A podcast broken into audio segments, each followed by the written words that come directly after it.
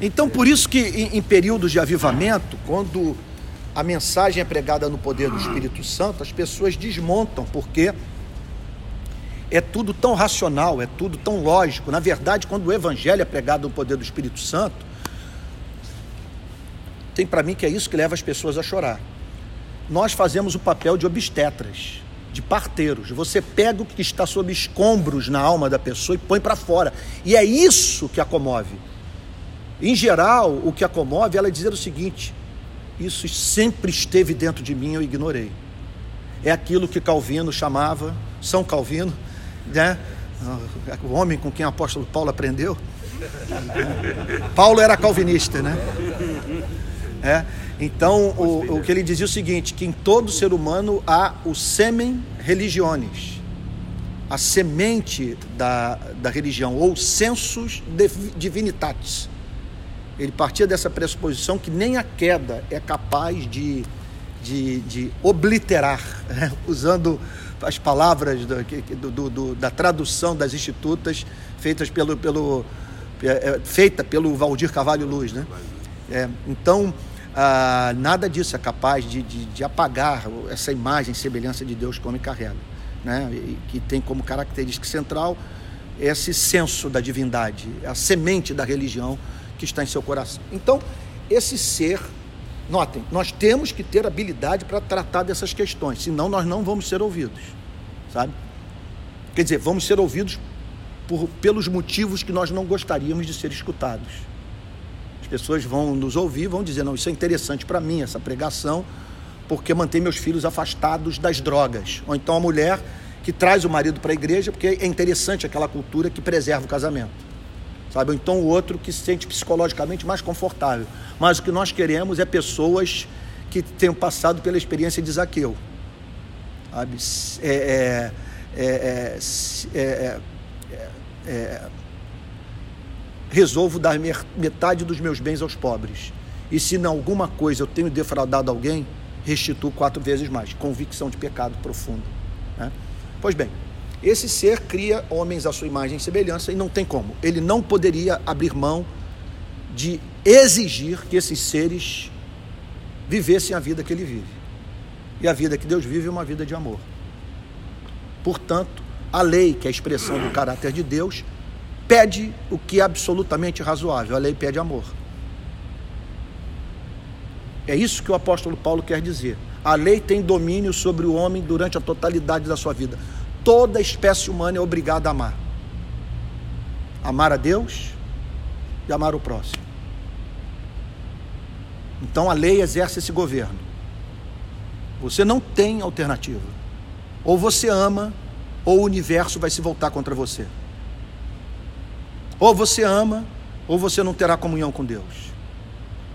E, e amar significa você viver o que passa a vida inteira pedindo das pessoas que o cercam. Porque nós somos bons legisladores, essa é a grande verdade. De uma legislação que nós nos recusamos a nos submeter. E nisso consiste o fundamento do juízo final nós seremos julgados pelas nossas próprias palavras. Estão lembrados da metáfora do Francis Schaeffer? Talvez é, é, é uma das citações que eu mais, é, das quais eu mais me utilizo quando prego. Francis Schaeffer imagina o ser humano com um gravador pendurado no pescoço. Vocês conhecem essa metáfora? É? Olha, então, imagina, cada um de nós com um gravador pendurado no pescoço. Toda vez que você emite um julgamento moral Deus aperta a tecla de gravação. Vamos dizer assim: tomara que o presidente Lula apodreça na prisão. Gravou. Bolsonaro é um autoritário. Gravou. José Dirceu é corrupto. Gravou. Você, irmão, é vaidoso. Gravou. Ah, você é avarento. Gravou. E pronto. Toda vez que você emitir um, um julgamento, Deus vai apertar a tecla de gravação. Aí Francis Schaeffer diz que no dia do juízo final, quando todos os seres humanos comparecerem diante do trono de Deus, Deus vai apertar a tecla play e vai botar você para se ouvir. E naquele dia, uma pergunta lhe será feita: o que você tem a dizer sobre a forma como viveu à luz do que passou a vida inteira exigindo do seu semelhante. É isso que derruba o pecador. É isso que vai fazer com que a pregação do Evangelho nos púlpitos das nossas igrejas seja atraente. Quando a pessoa chega a essa conclusão, que ela não pratica o que ela prescreve para o próximo.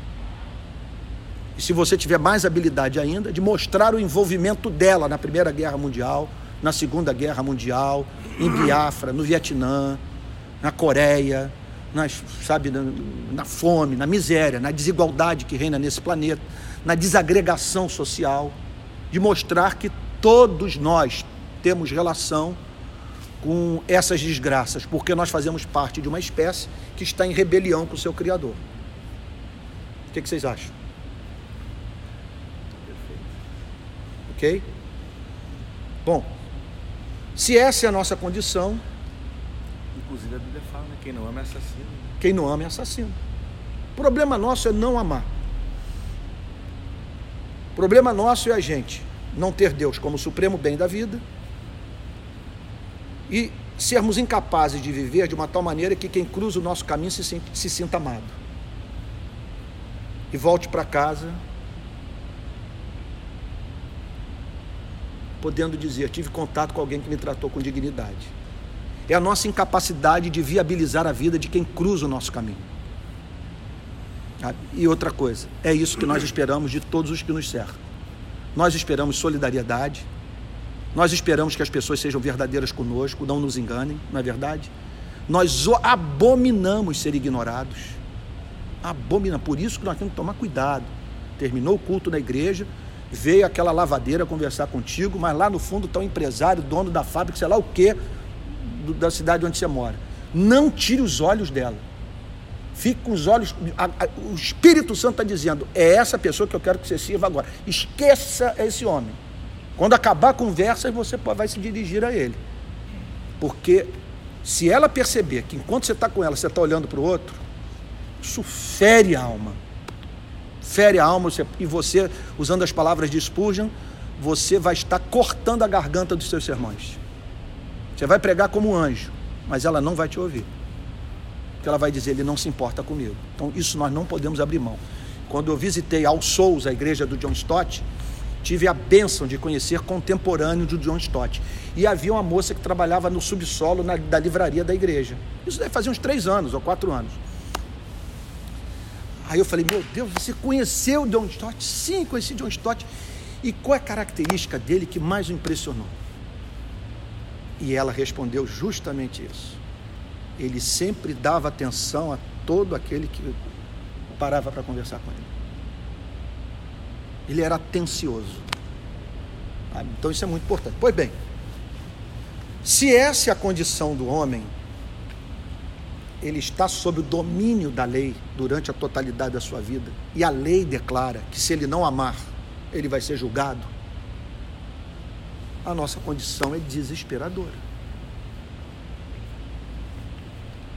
Por isso que o apóstolo Paulo, a partir do verso 2, trata de defender o evangelho, de mostrar a saída de Deus para os problemas que emergem no versículo 1. No versículo 1 é terror. A lei tem domínio. A lei exigindo obediência e dizendo que se você não obedecer, você vai ser julgado. Que você está exposto a julgamentos temporais e a perdição eterna. Ser eternamente banido da presença de Deus.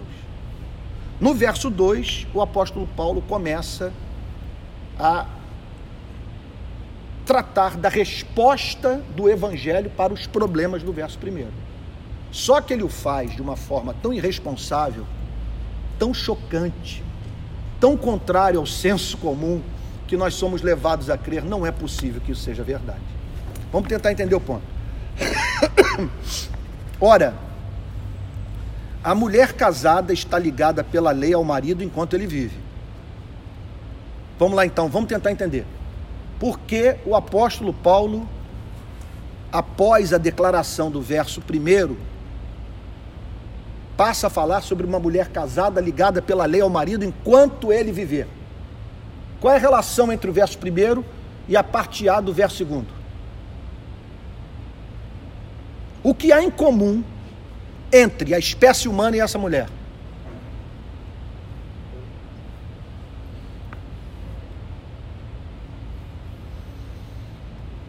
O que há em comum?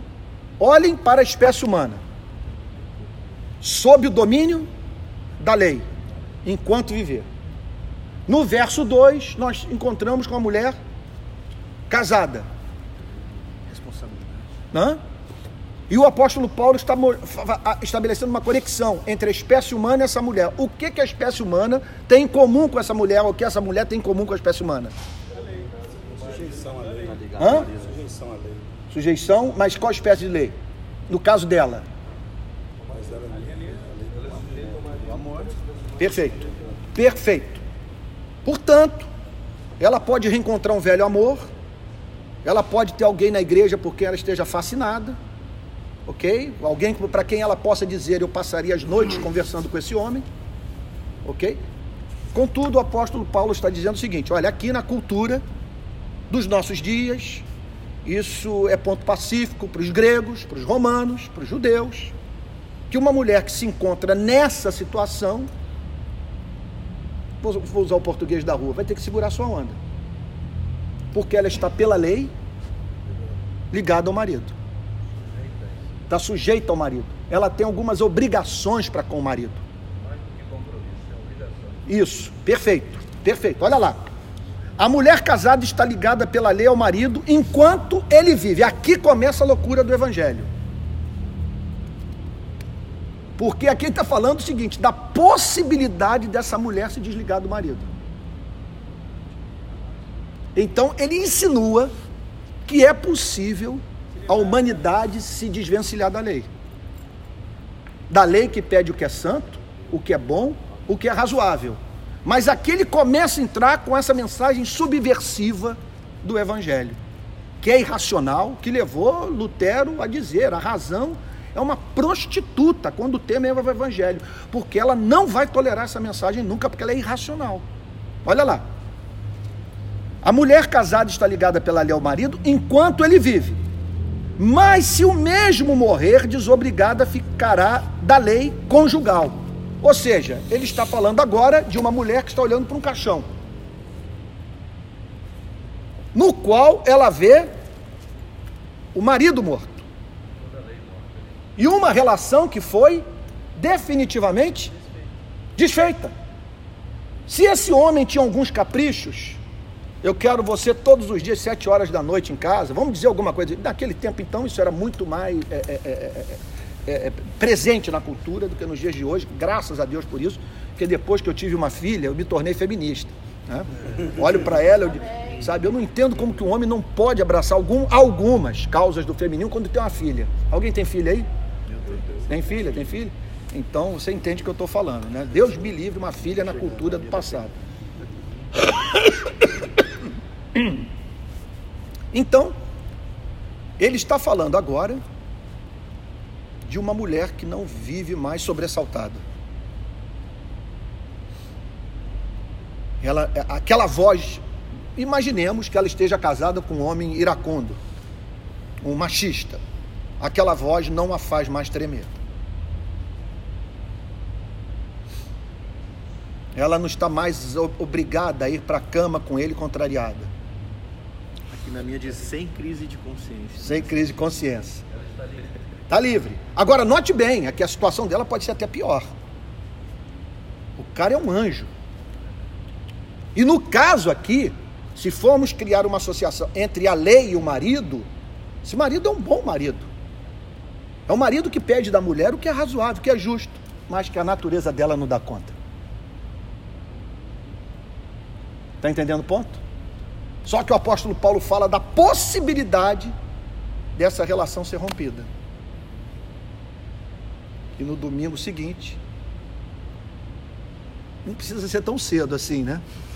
Mas ela vir para a igreja com um vestido novo, com um brinco nas orelhas, cabelo pintado, quem sabe para realizar o sonho de se casar com aquele velho amor, aquela paixão incubada.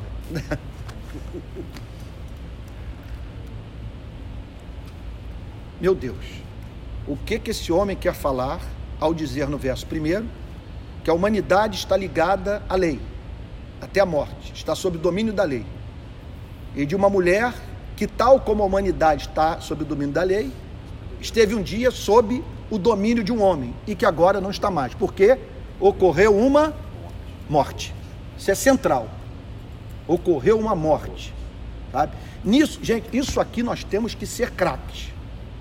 O Espírito Santo não pede que você seja expert em marxismo, sabe? O Espírito Santo não espera que você consiga no púlpito mencionar é, é, teorias econômicas, que você seja um expert em história geral, embora tudo isso ajude ou que você saiba discursar sobre psicanálise, mas sobre evangelho você tem que ser PhD. Você tem que dominar, você e eu, a arte de pregar o evangelho. Verso 3.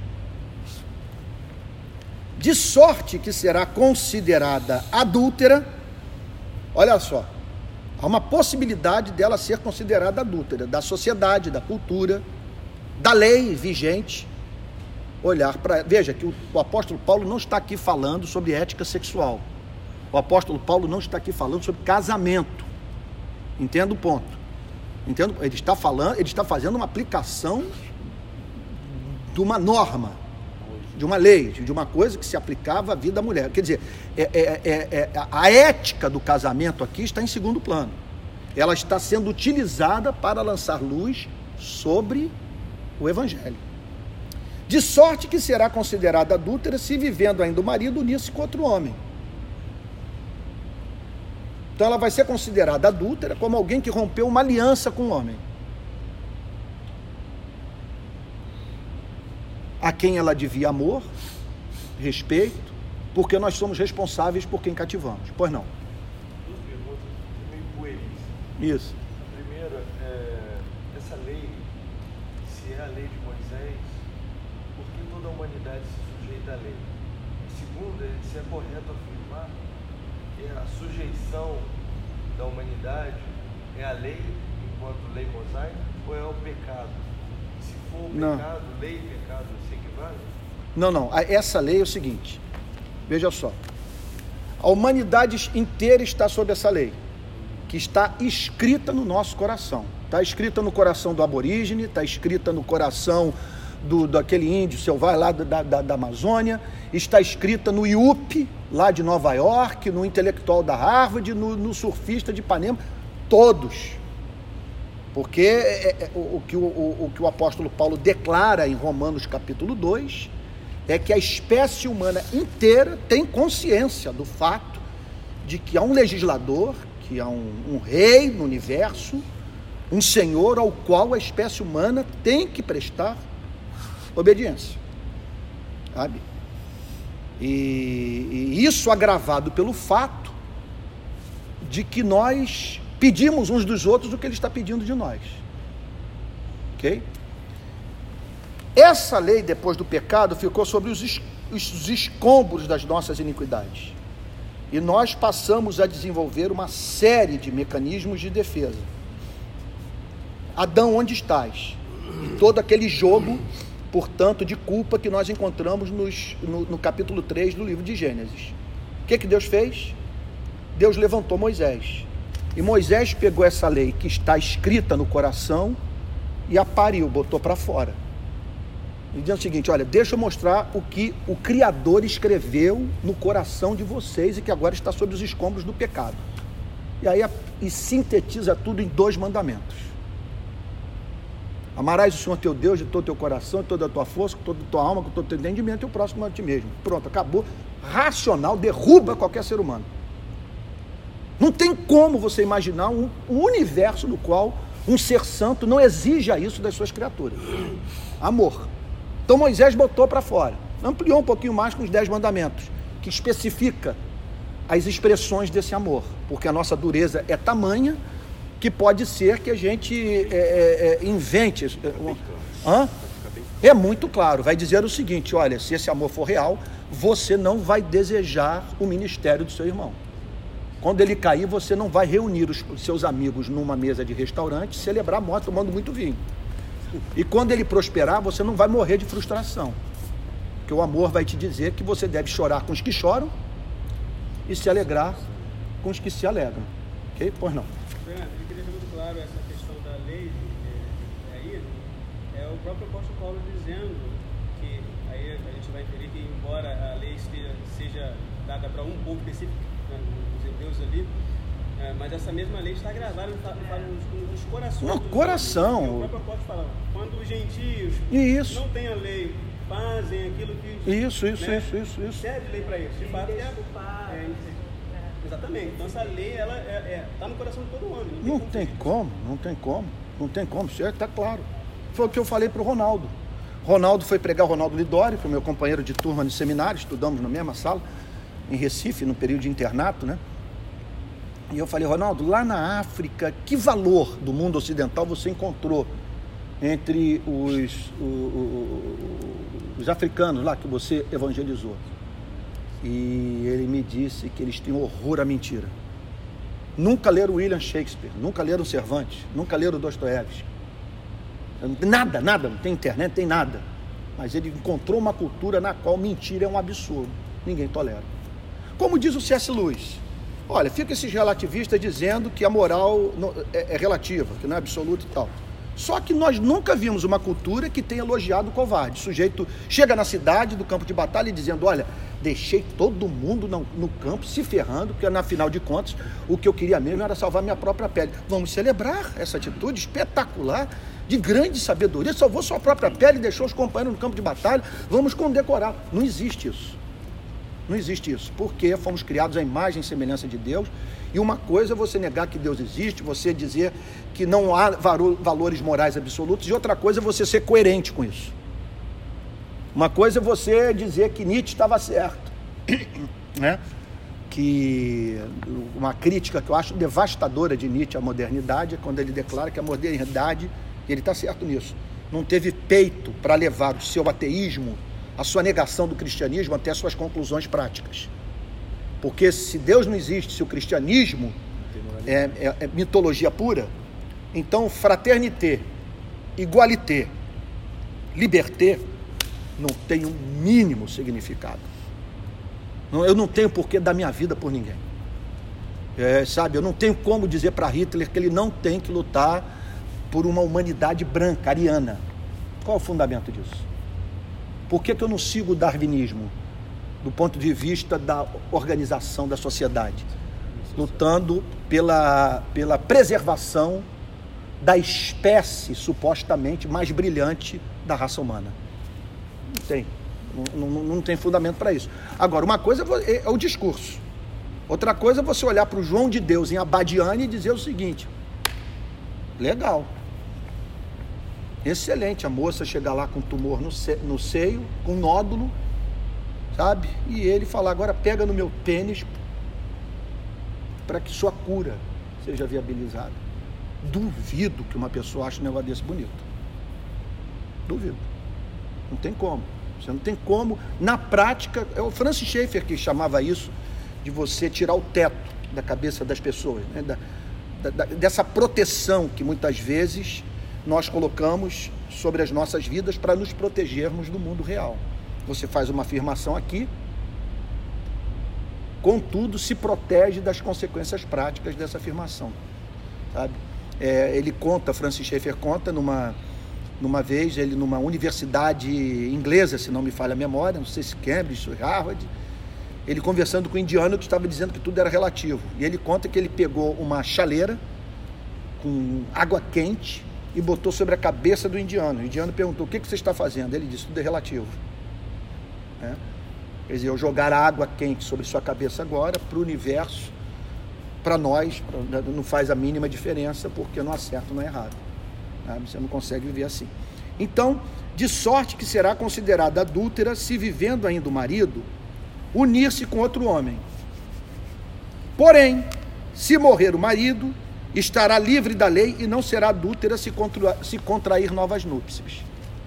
Então, ele que começa a falar sobre o domínio da lei, sobre a espécie humana, agora passa a falar sobre uma mulher que se encontrava na mesma condição que a espécie humana se encontra e que, contudo, conseguiu se livrar do domínio da lei.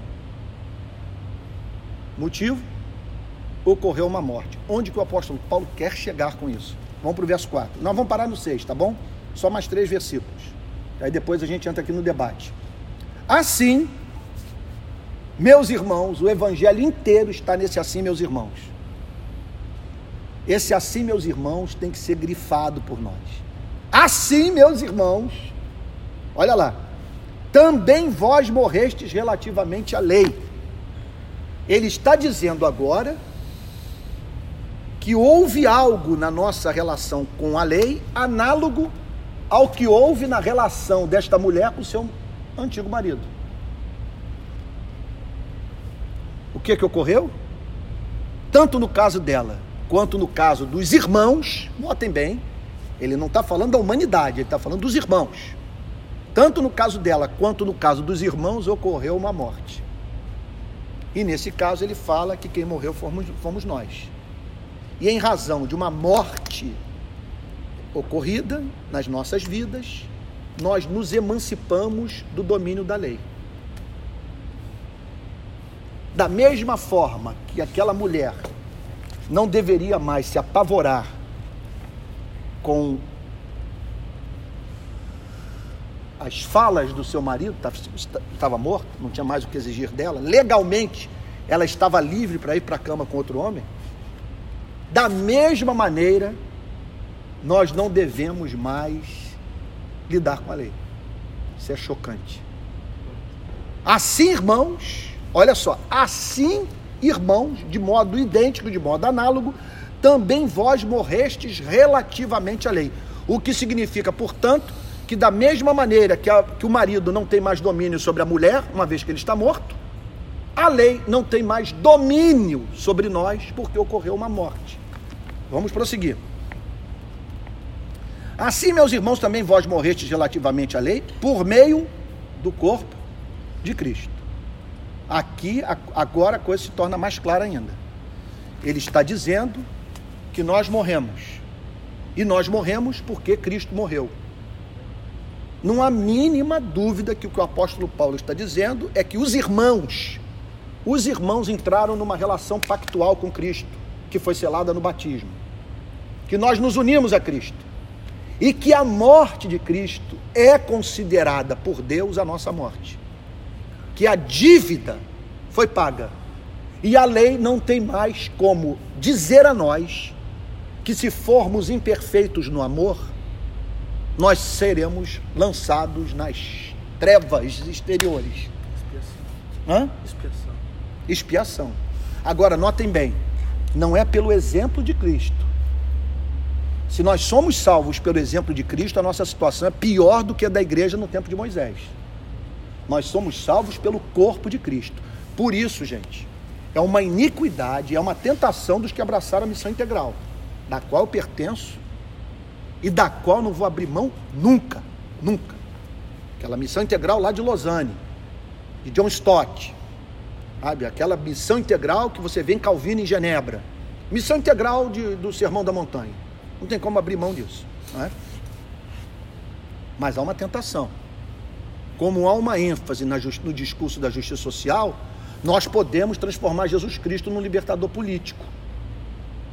E apenas e usar Jesus Cristo apenas como uma ferramenta sociológica.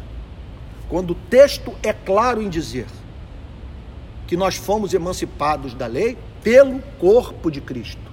Então, a, a, nós temos que levar para o púlpito a doutrina da morte vicária da morte substitutiva, da morte expiatória do Senhor Jesus.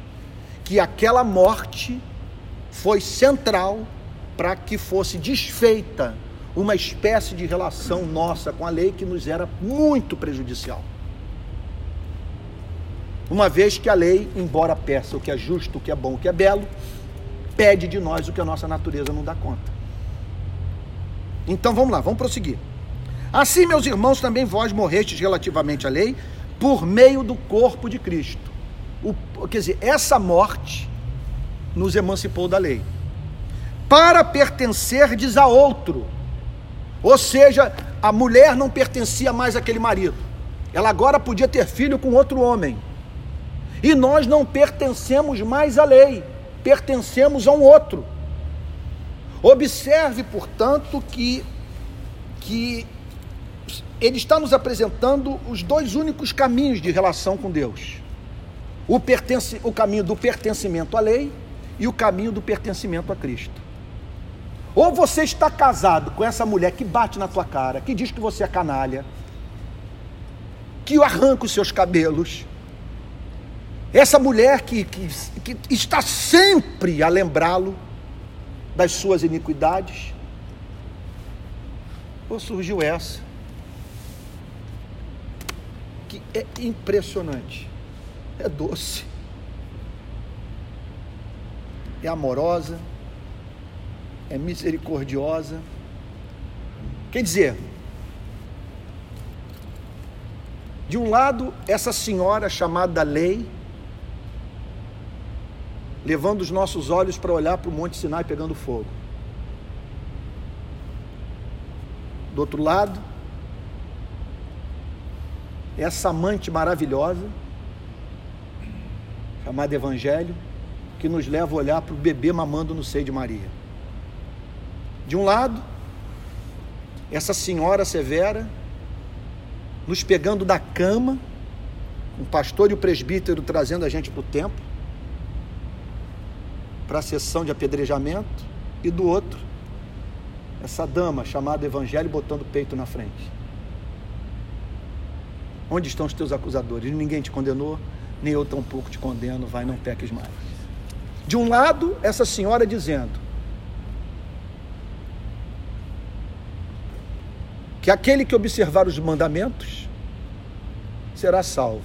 Do outro lado, essa dama dizendo: Vinde a mim, todos vós que estáis cansados e sobrecarregados, que eu vos aliviarei.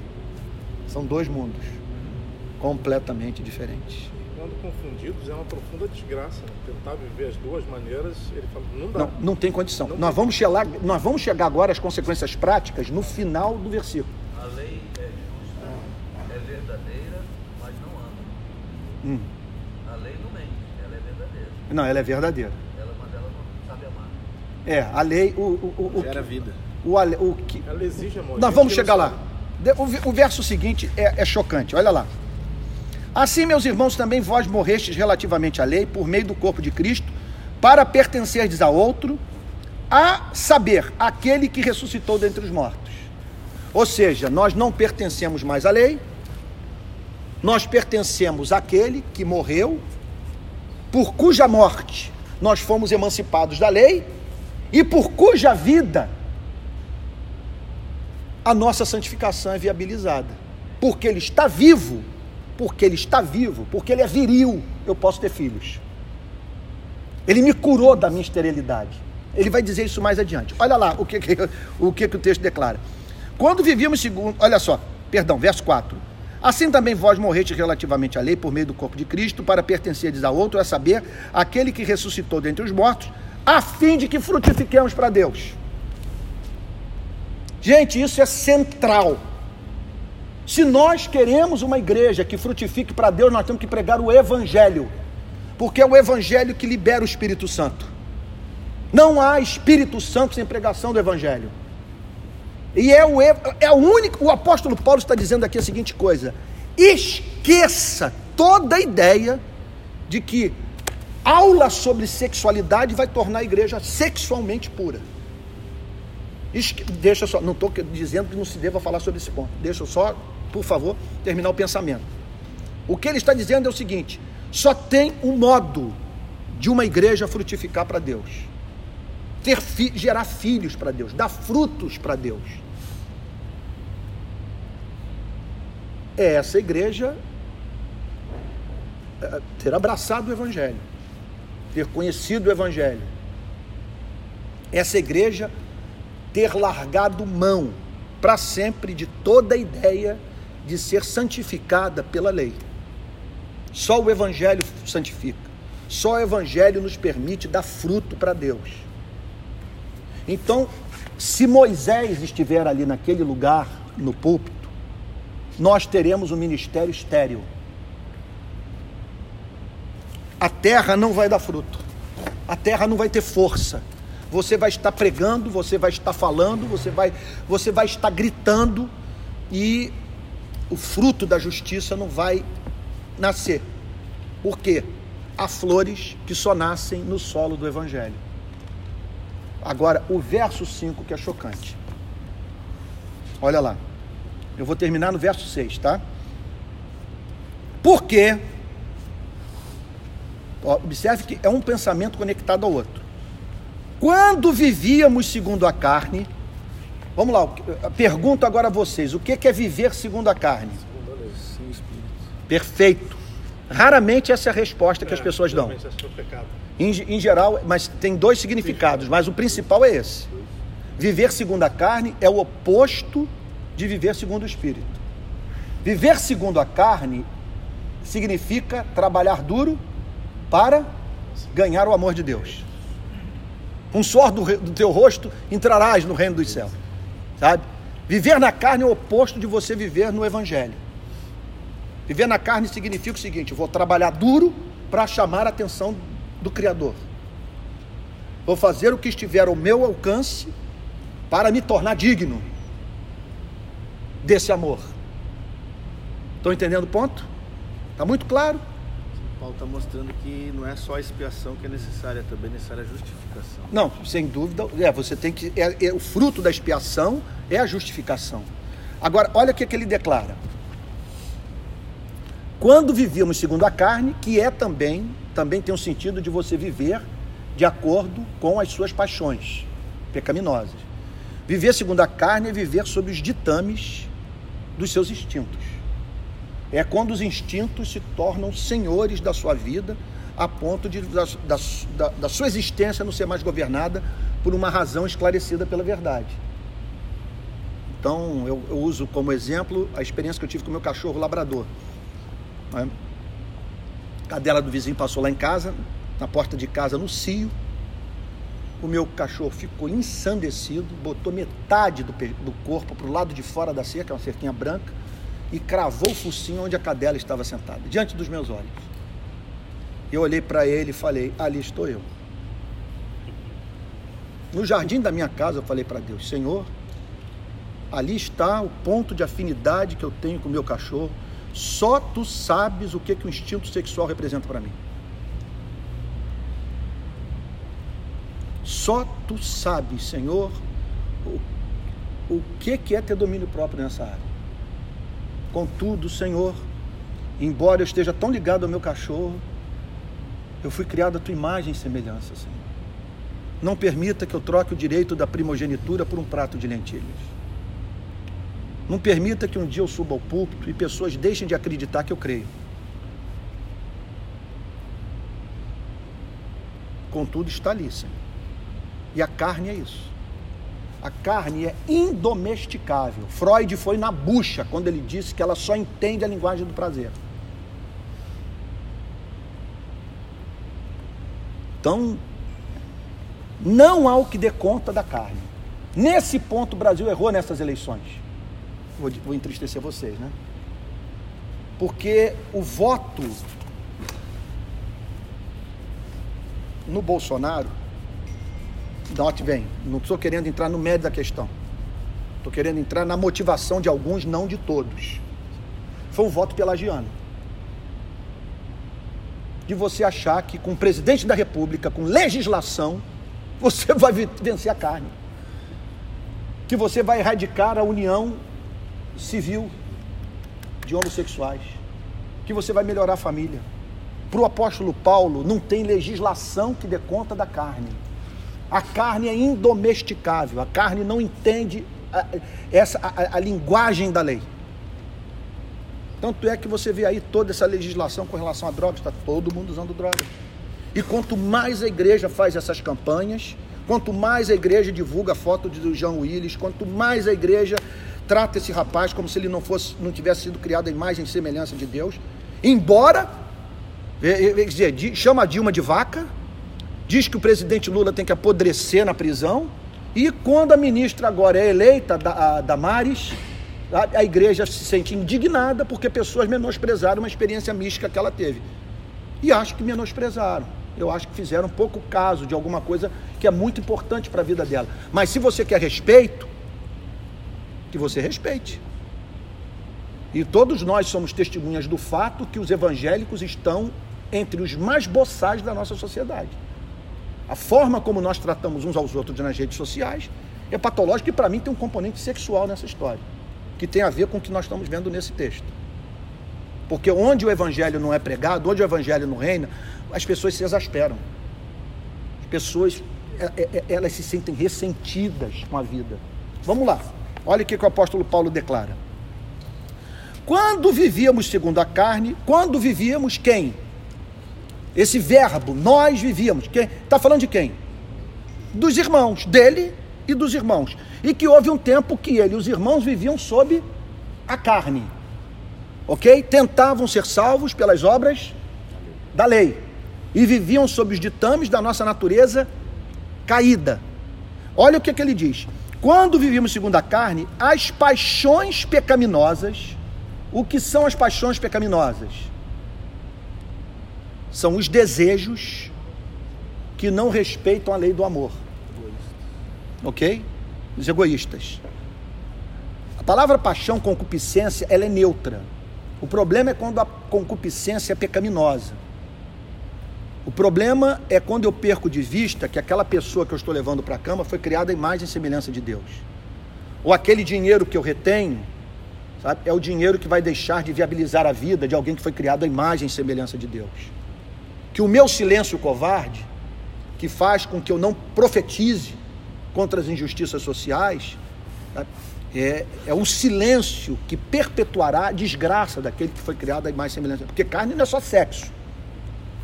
Aqui entra o instinto de sobrevivência. Aqui entra essa lógica de você dizer o seguinte: eu não vou tocar nesse assunto, eu não vou falar sobre isso, eu não vou participar dessa manifestação, porque isso vai expor minha vida.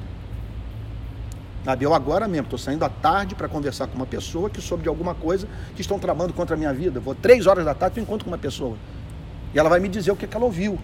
Uma pessoa ligada à segurança pública. Então, ah, contudo, não me atemorizo, não, não, e, e, e, não tenho. A tentação é zero de recuar, em razão do fato de saber que Deus não nos tem dado espírito de covardia mas de poder, de amor e de moderação. Então, quando nós vivíamos segundo a carne, as paixões pecaminosas postas em realce pela lei. No grego, postas em realce pela lei, tem, quer dizer, é, ela tem o sentido de a lei agitar, da lei inflamar, da lei estimular as paixões pecaminosas.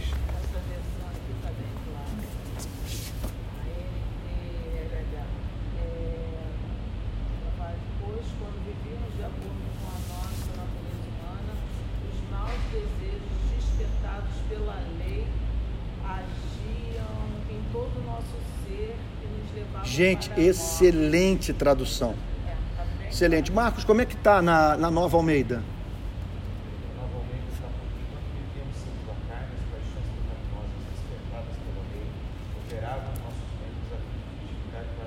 Olha, eu acho que a tradução da nova está melhor do que a da antiga, porque eh, o sentido é esse. A lei despertava. O que o apóstolo Paulo está dizendo é o seguinte: eu vi isso na sinagoga. Ó, vou aqui dramatizar, vou escandalizar vocês. Eu vi isso na sinagoga. O rabino chegava para falar sobre sexo e todo mundo olhando para as nádegas das irmãs. Sabe? Eu via isso. Que eu vi entre o meu povo a gente praticar o que os pagãos não praticavam. O, com isso ele está dizendo o seguinte: a lei não santifica. A lei não justifica e a lei não santifica. As paixões pecaminosas provocadas, agitadas, despertadas pela lei. Não tem eficácia. Não tem eficácia. Você vai fazer a sua passeata pela castidade. Martin Lloyd Jones tinha horror a isso, campanha pela abstinência. Ele falou: Isso não funciona. O que funciona é a pregação do Evangelho. Só o Evangelho dá conta da carne. Só o evangelho. Da... E, e, e, nesse sentido, portanto, é uma heresia você esperar que não cristãos se comportem como cristãos. Para você chegar para um sujeito como esse, que está sob os ditames da carne, e apresentar a ele a ética cristã. Então, as paixões pecaminosas postas em realce pela lei operavam em nossos membros, operavam em nossos membros. As paixões pecaminosas postas em realce, quer dizer, tá a paixão latente. Aquilo está dentro de você, adormecido. De repente o pastor vem para o público falar sobre swing. Não que as casas de swing estão se espalhando pelo Rio de Janeiro. Vem falar sobre sexo pela internet. O que o apóstolo Paulo está dizendo é o seguinte: que aquilo que estava latente se torna patente. Ele está ouvindo o pregador, ele diz, mas por que tanta, pessoa, tanta gente tem interesse nisso? O que fascina as pessoas a praticarem esse tipo de coisa? O que o apóstolo Paulo está dizendo é isso. Que esse discurso moralista, ele desperta a paixão e faz os membros entrar em ação. Não apenas os órgãos sexuais. Aqui entra a mente, aqui entram as nossas fantasias, aqui entra o, o, o egoísmo que acumula, aqui entra a covardia, aquela autoproteção que faz com que você não se exponha por causa da justiça. Pois não, Ele vai dizer isso um pouco mais à frente também, com um pouco mais clareza, né? Eu não conheceria o pecado se a lei não dissesse. Sem a mínima dúvida. Sem a mínima dúvida. Sem a mínima. A lei desperta. Então ele está dizendo o seguinte: operava em nossos membros a fim de frutificarem para a morte. Quer dizer, levava você, quer dizer, despertava a paixão, que, que movia o corpo à ação e à prática daquilo que, quando produzido, gera morte. Agora eu faço uma pergunta a vocês eu faço uma pergunta a vocês. À luz do versículo 5, penúltimo versículo dessa manhã, à luz do versículo 5, o que poderíamos falar sobre igrejas? Eu gostaria de ouvir a resposta de vocês com toda sinceridade. Sobre igrejas nas quais Moisés está mais presente no púlpito do que Jesus Cristo. Vocês estão entendendo que nós podemos, no púlpito, estar levando as pessoas à loucura? A morte. Vocês estão entendendo por que, que essa raiva evangélica? O, o, o, que eu vivi nessas eleições é um negócio surreal. Com pregadores conhecidos, professores de seminário, me chamando na briga podendo passar a mão no telefone para conversar. E eu falando, eu não vou responder porque eu, vai ser péssimo para a imagem pública dessa pessoa. Que eu, Deus me deu graça, eu tenho uma espada. E se eu usar essa espada, eu vou ferir pessoas que podem se arrepender dos seus pecados e não vou expor essas pessoas ao ridículo. Ao ridículo. Então, é, é, é eu tenho para mim que, que o que está acontecendo é o seguinte nós estamos querendo ver uma igreja diferente surgir nesse país. Nós estamos querendo uma igreja que abraça a missão integral. Vocês concordam comigo? Não é o sonho? Você não quer ver uma igreja comprometida com a grande comissão e com o grande mandamento? Isso é missão integral. Grande comissão, grande mandamento. O que é missão integral? Se Martin Luther King bater à porta da sua casa, chamando você para marchar, você vai ficar em casa ou vai marchar com Luther King? Se o William Wilberforce pedir para que você assine a petição pública para cobrar do governo inglês o fim da escravidão, você vai assinar ou não vai assinar? Se você acha que você tinha que assinar e marchar com Luther King, você está concordando comigo. Que a igreja tem que se envolver com essas questões, que a igreja tem que se envolver com filantropia, com obra de desenvolvimento humano, com plantação de igreja, com evangelização, com missões transculturais. Isso é escancarado, gente. E essa, e essa teologia cretina, de barriga cheia, que vem do norte das Américas, quer dizer que num país de miséria nós temos que cuidar apenas, sabe, de evangelização e, e pronto, e ensaio do coral. O que, que é isso, gente? Essa desgraça toda aí do nosso lado, com gente morrendo de fome. Com gente que acorda, esses dias eu estava na boca, eu vi duas moças indo para a boca pedir dinheiro para o dono do, do morro, do lugar lá onde eu trabalho. Elas dizem o seguinte: papai está desempregado, a gente não comeu até agora, eram umas 5, 6 horas da tarde. E eu vi o traficante lá comprando dois eh, hambúrgueres lá para as moças, morrendo de fome. Adolescentes. Agora, a desgraça é o seguinte: você vai estar tá pregando sobre isso, mas se o evangelho não estiver reinando na igreja, a terra não vai dar fruto. Não adianta. Aí vai falar sobre família, vai falar sobre marxismo cultural. O problema não é o marxismo cultural, o problema é a carne. A carne que se manifesta no neoliberalismo cultural e no marxismo, suposto marxismo cultural. O problema é a carne. Então fico vendo a igreja se dividindo por tolice. Uns vão para a direita, outros vão para a esquerda, perdendo de vista o fato que o neoliberalismo e o marxismo puro são filhos de uma mesma mãe chamada modernidade. E nós não temos que fazer escolha. E nós temos é pregar o evangelho. E num ponto ou outro nós vamos tangenciar com essas agendas. Em alguns momentos eu vou olhar para um lado, vou olhar para o outro e vou dizer o seguinte: cara, está certo. E nesse ponto eu estou com ele. Mas não venha querer me enfiar a goela dentro o pacote inteiro. Portanto, se o evangelho não for pregado, eu, eu, eles ficam falando sobre marxismo cultural. Quantos casamentos você viu ser destruídos na sua igreja por conta da influência do marxismo cultural? Não, eu li Gramsci, eu li Marx Zero. Então, zero, zero, zero. Agora, eu posso te mostrar os, os inúmeros casos de homens membros das nossas igrejas que passam 20 dias fora de casa trabalhando. E que no, no, no 15 dia vão para o lobby do hotel e pedem um book das prostitutas.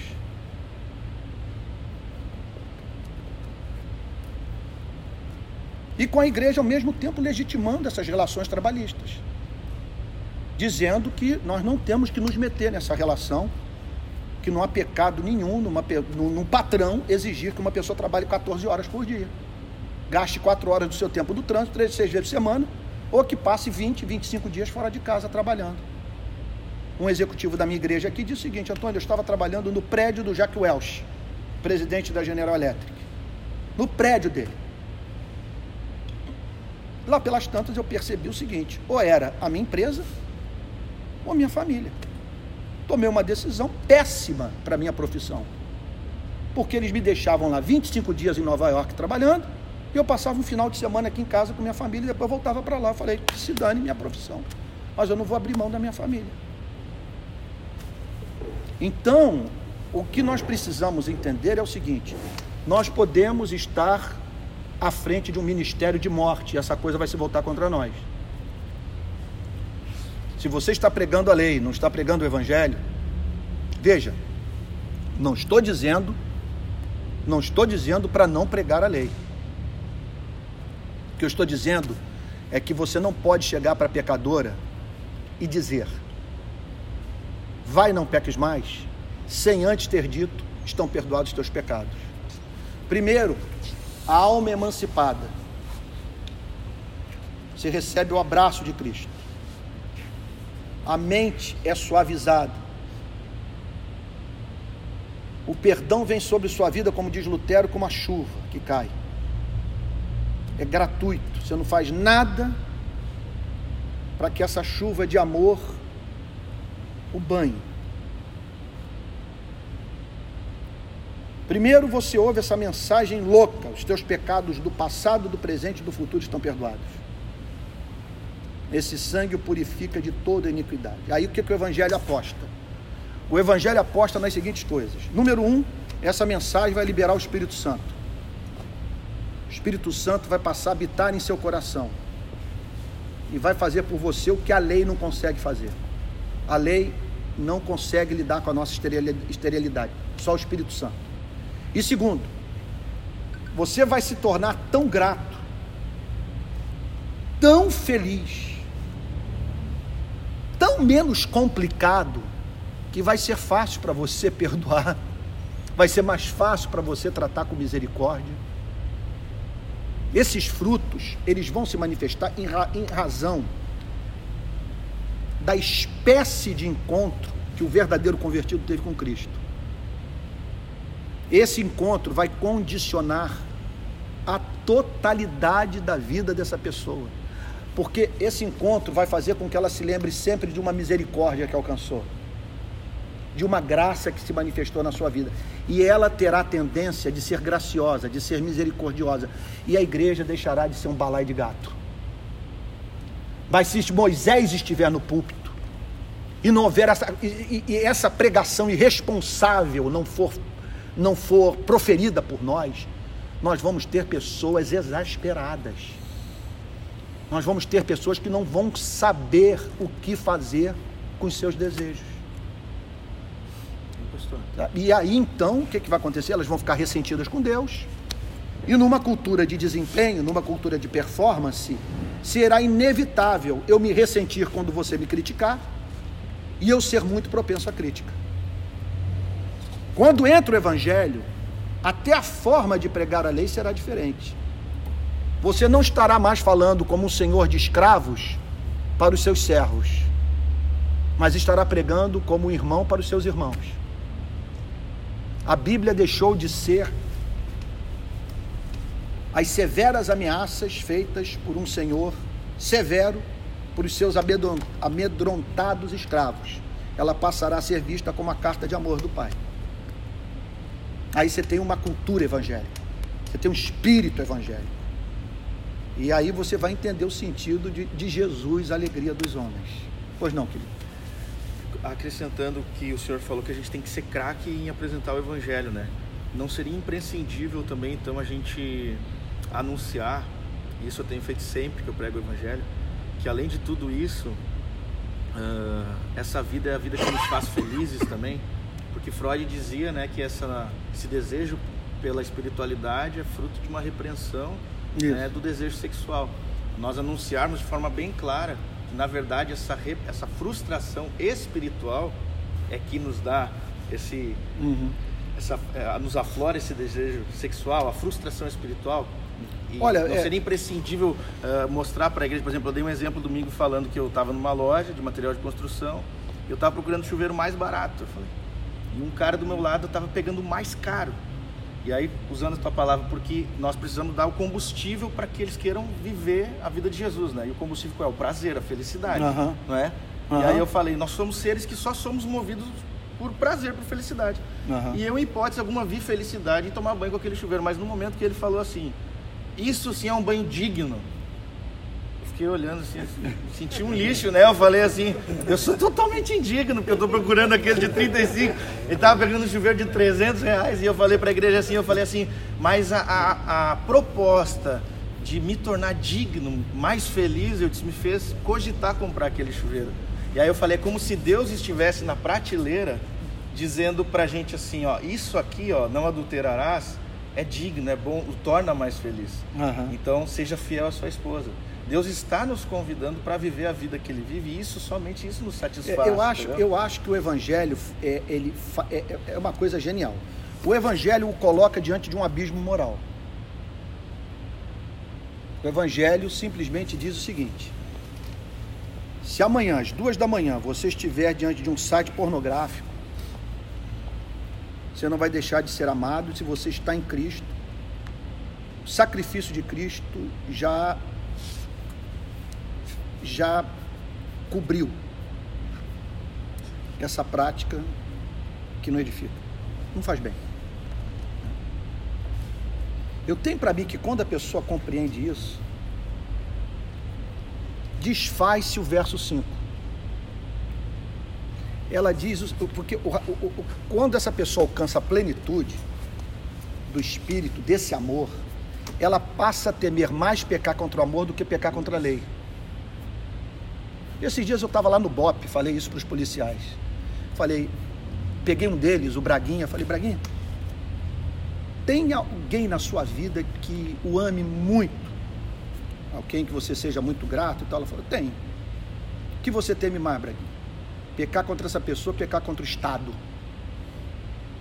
ao que ele respondeu, pecar contra essa pessoa, pecar contra essa pessoa que me ama. Eleve isso ao infinito e você terá uma ideia da relação do crente com seu Senhor. Sabe? Você não quer pecar contra o amor, porque você está grato. Você vai estar grato. Você vai olhar para aquilo, você vai dizer o seguinte: isso não vai Vai ferir. vai, isso não vai me impedir de entrar no céu, porque eu sou dele. Eu me apropriei dessa salvação pela graça, eu fui batizado, eu sou de Jesus. Contudo, eu amo e não quero que nada embote meu paladar espiritual. Eu não quero deixar de ter prazer por essa comida. Por, contudo, eu não quero abafar o Espírito Santo. Eu quero que o Espírito Santo esteja livre atuando na minha vida, me lembrando da riqueza da salvação sabe? Embora, portanto, isso não, não, não, não vá me, me lançar na, na, no, no, lá no, no, no inferno, contudo eu sei que esse que tanto me amou é digno do melhor de mim. Então, isso causa uma emancipação de consciência de você. Você não tem mais essa relação com a lei. A lei não deixa de ser essa senhora que exige o justo que você não consegue cumprir e passa a ser meio de expressão de gratidão. Meio de expressão de gratidão. Então, o que a Bíblia está dizendo é que se nós estivermos no púlpito pregando sobre moralidade em vez de pregar o evangelho, a instituição vai se voltar contra nós, nós vamos ser devorados. Vamos ser devorados. Essa coisa não vai, não vai dar certo. E você perceberá problemas dentro da instituição que não encontra do lado de fora. Porque do lado de fora você não tem, pelo menos dominicalmente, um sujeito levantando o para só dizer para as pessoas o que, que elas devem fazer. Sem nunca lhes falar desse amor. De- Essa mensagem é perigosa? É. Tem canalha na sua igreja? Tem canalha na sua igreja? Tem canalha na minha igreja. Você não tem vontade de mandar essas pessoas para o inferno? Eu tenho tanto quanto você.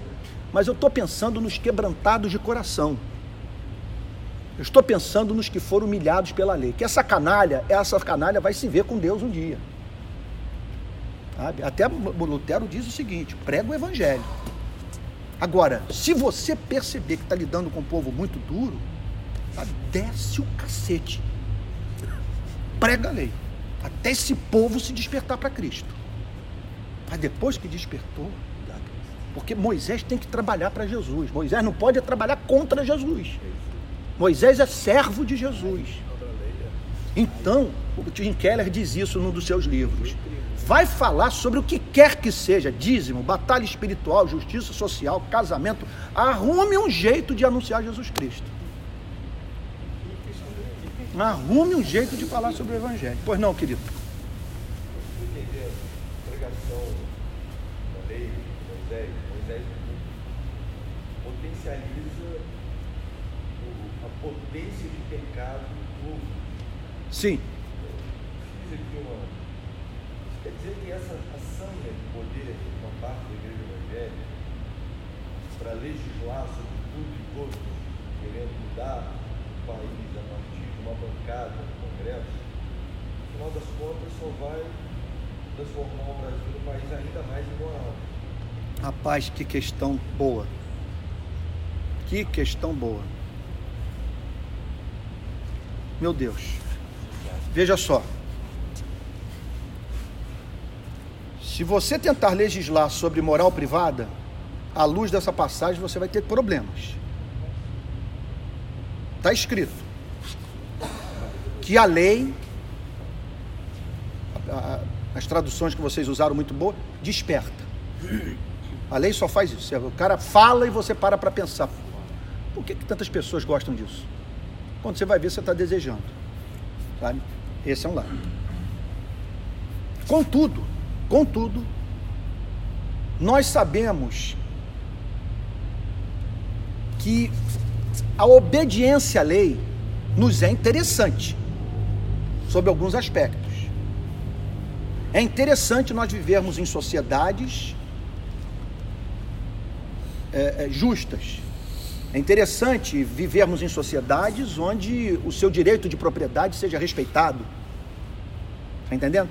Então pode acontecer da espécie humana, dos seres humanos, concordarem com a lei, por isso lhes ser interessante. Sabe? Isso é interessante para mim. É interessante que os contratos sejam respeitados. É, é, é importante que a justiça funcione. Então você vai encontrar o sujeito lutando por essas coisas porque elas lhe são convenientes. E não para a glória de Deus. Lutar pela justiça para a glória de Deus só regenerado. Não, o, o não regenerado pode lutar pela justiça. Você vai encontrá-lo nas ruas aí e tal. Eu conheço poucos cristãos comprometidos com a justiça, como alguns amigos meus cristãos, como alguns amigos meus não cristãos. Sabe? E Contudo, fazê-lo para a glória de Deus só se for o evangelho. Agora, tem uma contradição aí, que não é de fácil solução. Porque, por um lado, eu quero influenciar a sociedade com o meu testemunho. Eu quero que a sociedade olhe para a igreja e diga o seguinte: o nível de harmonia que eles encontram dentro das suas instituições resulta dos valores que eles abraçaram. Observe, por exemplo, que entre eles não tem pobre. Que eles são solidários. Eu até falei aqui domingo na escola dominical. Se nós somos uma cidade edificada sobre o monte, o que falar sobre o ato, capítulo 2 de Atos dos Apóstolos, que mostra a igreja compartilhando seus recursos com os necessitados? Que modelo de sociedade nós teremos se esse traço dessa cidade edificada no monte for visto e for imitado pela sociedade. Que teoria político-econômica estará mais próxima desse ideal? Não é verdade? Então pode acontecer uma pessoa não cristã em contato conosco dizer o seguinte: a honestidade está funcionando bem na vida desse crente. Olha lá, todo mundo quer fechar negócio com ele. A loja dele está vendendo mais do que a minha. Por quê? Ele respeita os contratos, ele não, pré, ele não vende produto com prazo de validade vencido, sabe? E as pessoas conseguem negociar com eles e, e sem muita burocracia porque confiam nele. É como alguém já disse, que se um crente calvinista da América colonial tivesse que fazer uma ratoeira para vender, ele faria a melhor ratoeira e venderia pelo preço mais justo. Ficaram milionários. O produto tinha excelência e eles eram honestos. As pessoas queriam o melhor produto e sem medo de serem trapaceadas. Então pode acontecer, está aí Max Weber para mostrar a influência do calvinismo no norte da Europa. Como que criou uma cultura fomentadora de uma forma, de, de, de, de, uma, de, uma mentalidade, é, de uma ética do trabalho fomentadora da, da, da produção de riqueza. Ok. Então isso pode acontecer. O problema é quando você vai legislar sobre moral privada. O problema é quando você vai legislar sobre aquelas áreas do pecado em que não são tão evidentes assim os benefícios da submissão à lei moral de Deus. E tem mais um ponto. Quando você vai fazer apologética. Porque se eu for fazer uma boa apologética, eu vou dizer para o meu interlocutor não cristão a seguinte coisa: se não há Deus, se não há Deus, eu vou te ser franco, eu fumaria maconha amanhã, tarde e noite. Se não há Deus, esses valores não têm o um mínimo sentido. Democracia, república, direitos humanos. Estamos todos em processo inexorável de envelhecimento caminhando a passos largos para a morte, para o tombo no não ser, e o nosso início é impessoal. É tudo uma grande piada de mau gosto. Então eu vou estar com a minha apologética destruindo, destruindo aquilo que eu espero que pela graça comum seja construído. O problema é o seguinte: o problema é que essa minha apologética, que, que, que é uma apologética da qual, ou, ou, em cujo exercício eu vou me apropriar do discurso existencialista, Eu vou me apropriar de Sartre, eu vou me apropriar de Nietzsche, eu vou me apropriar de Schopenhauer e vou estar dizendo ou é o evangelho o que esses homens ensinaram. Ou, ou é o evangelho ou esqueça sentido para viver, esqueça sentido para moral.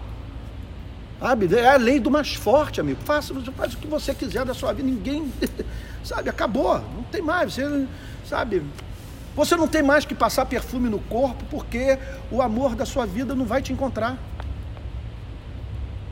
Sabe, aquele perfume que você passou no pescoço, que você esperava que na hora do abraço, aquele abraço não vai ter. Então está se perfumando para quem? Me perdoe aqui a ilustração tão pobre. Né?